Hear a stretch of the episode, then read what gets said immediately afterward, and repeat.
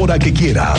Esto es lo más importante en el podcast de Así sucede expreso del 101.1 FM Estéreo Cristal. Ayer le dimos a conocer un anuncio que se dio en la Cámara de Diputados, en la Comisión de Movilidad, esta que preside el panista Enrique Correa. Ya se dijo que esta reforma va a permitir varias cosas. Pero dentro de las más interesantes es que las plataformas digitales como Uber, Didi, ya no van a ser ilegales y formarán parte de las concesiones que autorizará la agencia de movilidad. Y la otra es que los taxis amarillos ahora ya podrían también dar el servicio en la plataforma de Uber o cualquiera. Y no sé qué me late, pero que siento que nos están queriendo dar a tole con el dedo.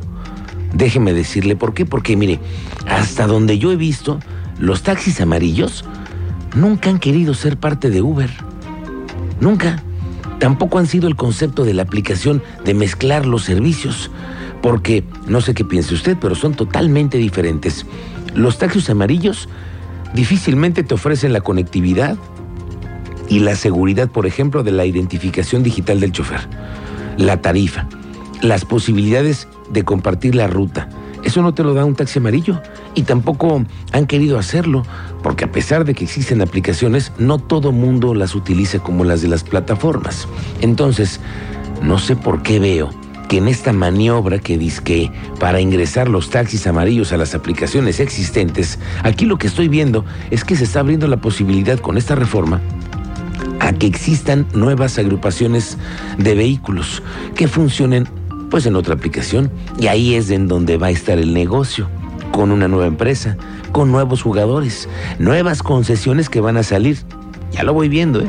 Déjeme decirle que esas reformas a la ley casi siempre tienen intereses económicos detrás. Y el diputado Enrique Correa siempre ha sido observado como un político con intereses más allá de la política. Así que no lo veo tan lejano que pronto veamos nuevas empresas otorgando el servicio y no necesariamente van a ser los taxis amarillos. No, no, no. No, no, no, que no nos quieran ver la cara. Lo tomaron así como integrarlo, pero al final le van a abrir la puerta a otros concesionarios.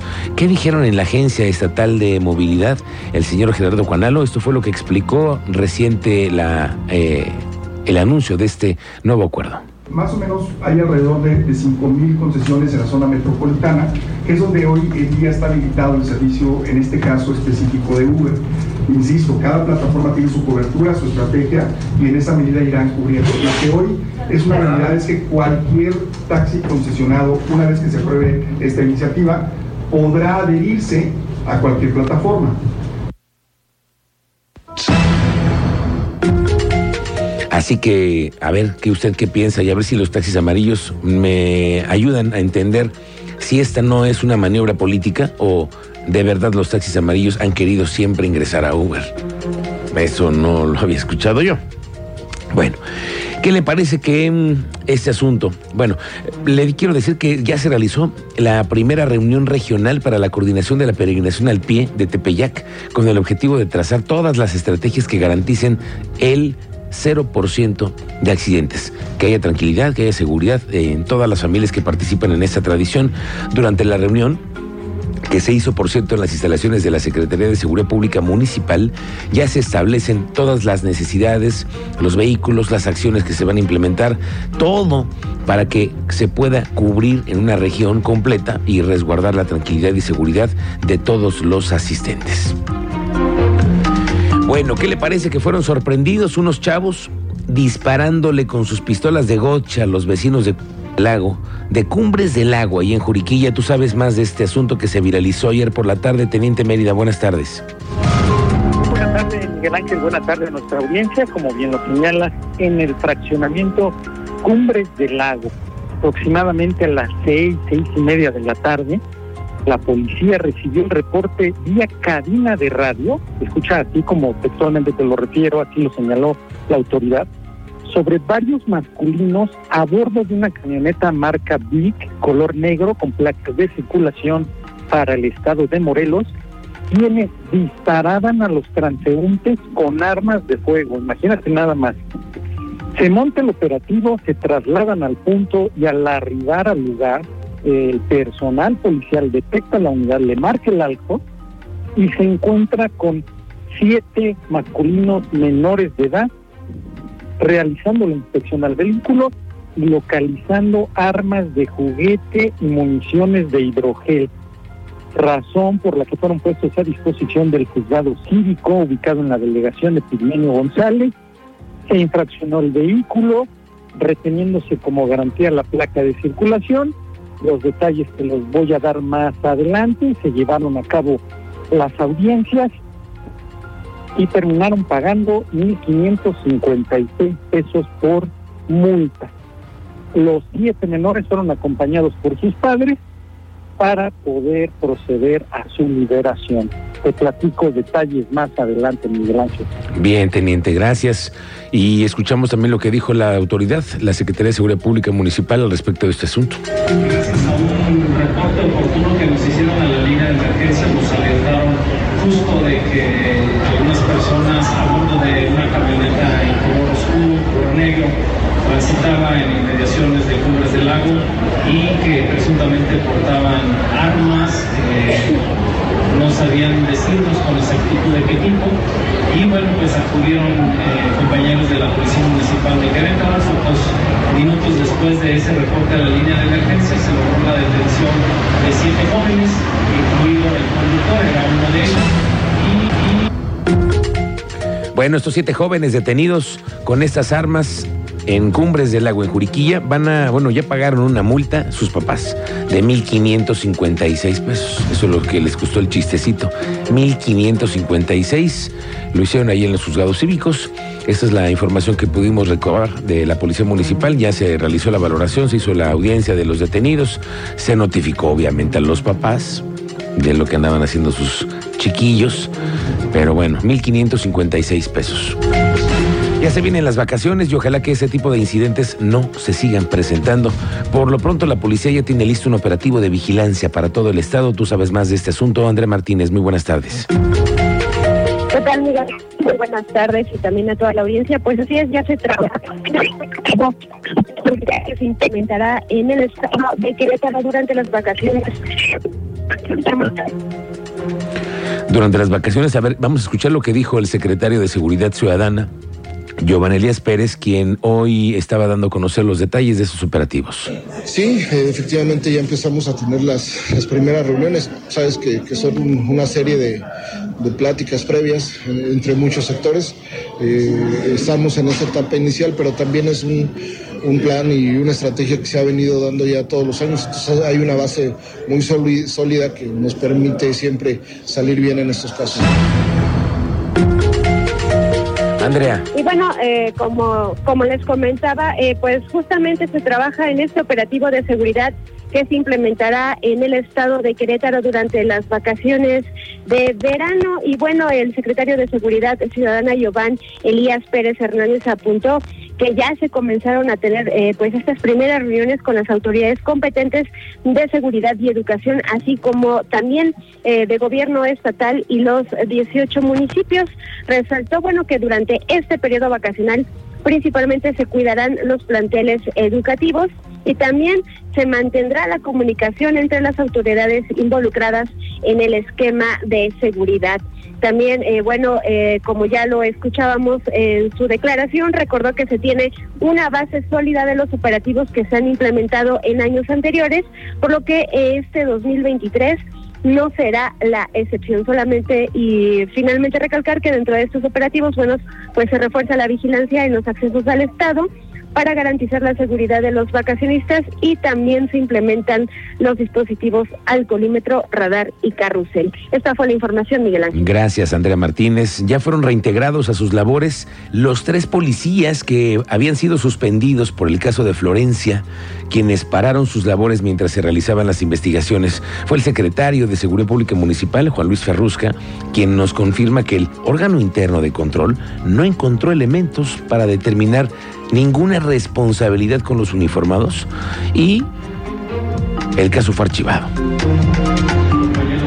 Policías. Eh, la suspensión mientras se llevaba a cabo la investigación Durante la investigación no se encontraron elementos de responsabilidad y por tanto fue archivado ese expediente de investigación. ¿Cuántos días fueron destituidos? Eh, se suspendieron durante el tiempo de la investigación. La investigación ya concluyó a principios de mes. El coordinador estatal de protección civil, Javier Amaya, dio a conocer que en el estado han disminuido los incendios forestales durante la temporada de calor. Durante la tercera ola únicamente se presentaron incendios en la sierra, en el Marqués Colón y Corregidora, los cuales se controlaron a tiempo. Verdad es que no tengo aquí el dato, pero ha sido mínimo. No ha sido significativo como el año pasado. Eh, te digo que gracias a, las condiciones en que se han dado y, a las reacciones de los cuerpos de emergencia, pues no ha sido realmente significativo. La secretaria de Turismo, Adriana Vega, afirmó que ya pasó la etapa más crítica para los hoteles que se ubican en las inmediaciones de 5 de febrero, luego de que ya se cumplió un año, sí, estamos ya cumpliendo un año de que iniciaron las acciones de reingeniería en 5 de febrero. Y no vamos ni a la mitad, ¿eh? Durante esos últimos seis meses estiman que se recuperen económicamente estos 12 hoteles y dos moteles que se vieron afectados y que se siguen viendo afectados en la obra.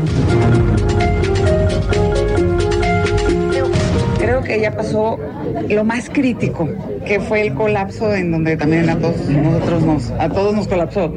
Pero creo que de ahora en adelante, en estos nuevos seis meses, es distinto. Y además viene una temporada padrísima, que es la navideña, o sea, vamos a estar con moño. Listo. ¿Ya piensa en Navidad la secretaria? Sí, te digo.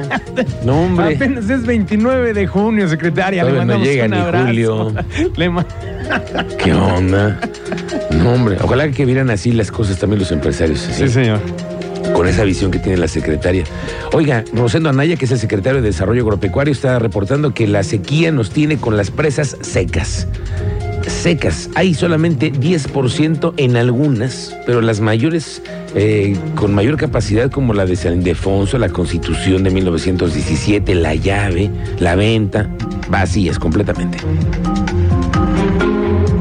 Menos tenemos identificadas 10 que están la de. San Ildefonso. Sí, tenemos varias. Es de la San Ildefonso, es la derivadora, eh, la derivadora de la Constitución, la misma Constitución, la de eh, Santiago Mezquititlán, la de eh, La Llave, la Centenarios. Es decir, son de las más grandes de las que tenemos identificadas que están este, ya secas dentro de otras. ¿El resto en qué promedio se encuentra? En un, en un- el resto se encuentra en un promedio del 10%. O sea, también es un tema muy bajo. Ya en promedio, en general, ya está muy bajo. Pues los panistas ya tienen vocero. Y es que se ya viene ya el proceso electoral. Se trata de uno de los hombres con más años de militancia y de trabajo político en el PAN, Antonio Zapata Guerrero, que en su posición como diputado quedó designado como vocero del Comité Estatal del PAN. Y con este nombramiento, pues el legislador tiene ya ahora herramientas para poder hacer declaraciones de cualquier tipo y defender los ideales de su partido. en esta encomienda, pues haré el mayor de los esfuerzos para cumplir con lo que me están solicitando, que es mantener una constante comunicación con ustedes, con la ciudadanía, formar parte de una comunicación que facilite no solo su trabajo, sino que oriente a la militancia y a los ciudadanos que se quieran seguir involucrando con este proyecto que nos permite cambiar de un gobierno fallido a un gobierno de resultados. Que en México, que en la mayor parte del país, brindemos lo que las y los queretanos tenemos en nuestra entidad, en nuestra Oye, ¿viste, Cristian Lugo, el TikTok donde aparece doña Claudia Sheinbaum? ¿Cómo no? Ya hablando muy similar a su jefe, Andrés Manuel López Obrador. Nada más le, le falta la pausa, ¿no? Nada No, más. por favor. Nada más No, le no, no. falta eso. No des ideas, amigo. Las pausas esas, ¿no? tan elegantes que tiene. Pero escuche nada más el tonito que ya se avienta Claudia Sheinbaum en los eventos. La grabaron dando un discurso y pero es que es muy evidente la forma en la que utiliza expresiones, ademanes y bueno, bueno, escúchelo usted mejor para que yo no lo. Incluso Sheinbaum Porque ya habla como que tabasqueña. decir del otro lado, porque hay un bloque opositor, hay un bloque conservador. Ellos hace unos días dijeron que también ya van a decidir cómo van a venir los procesos. Bueno, ya se les hizo tan complicado que ya les renunciaron los que iban a decidir cómo iba a ser el proceso. Porque allá sí hay dedazo. Y el dedazo viene de los potentados, de los que tienen más dinero, particularmente de un señor que no saben si lo han oído hablar, lo menciona el presidente Claudio X González, que quiere decidir, es un empresario, quién va a ser el candidato del bloque opositor. Dice ellos que son un frente cívico, pero de cívico no tienen nada. Son Claudio X González, Carlos Salinas de Gortari, ¿se acuerdan? Ese que le hizo fraude electoral aquí a Félix Salgado. Esos, Fox, ¿se acuerdan? ¿A poco son frente cívico? ¿A poco tienen mucho de sociedad civil? Yo más bien digo que son frente cínico. Ya ni entre ellos se ponen de acuerdo.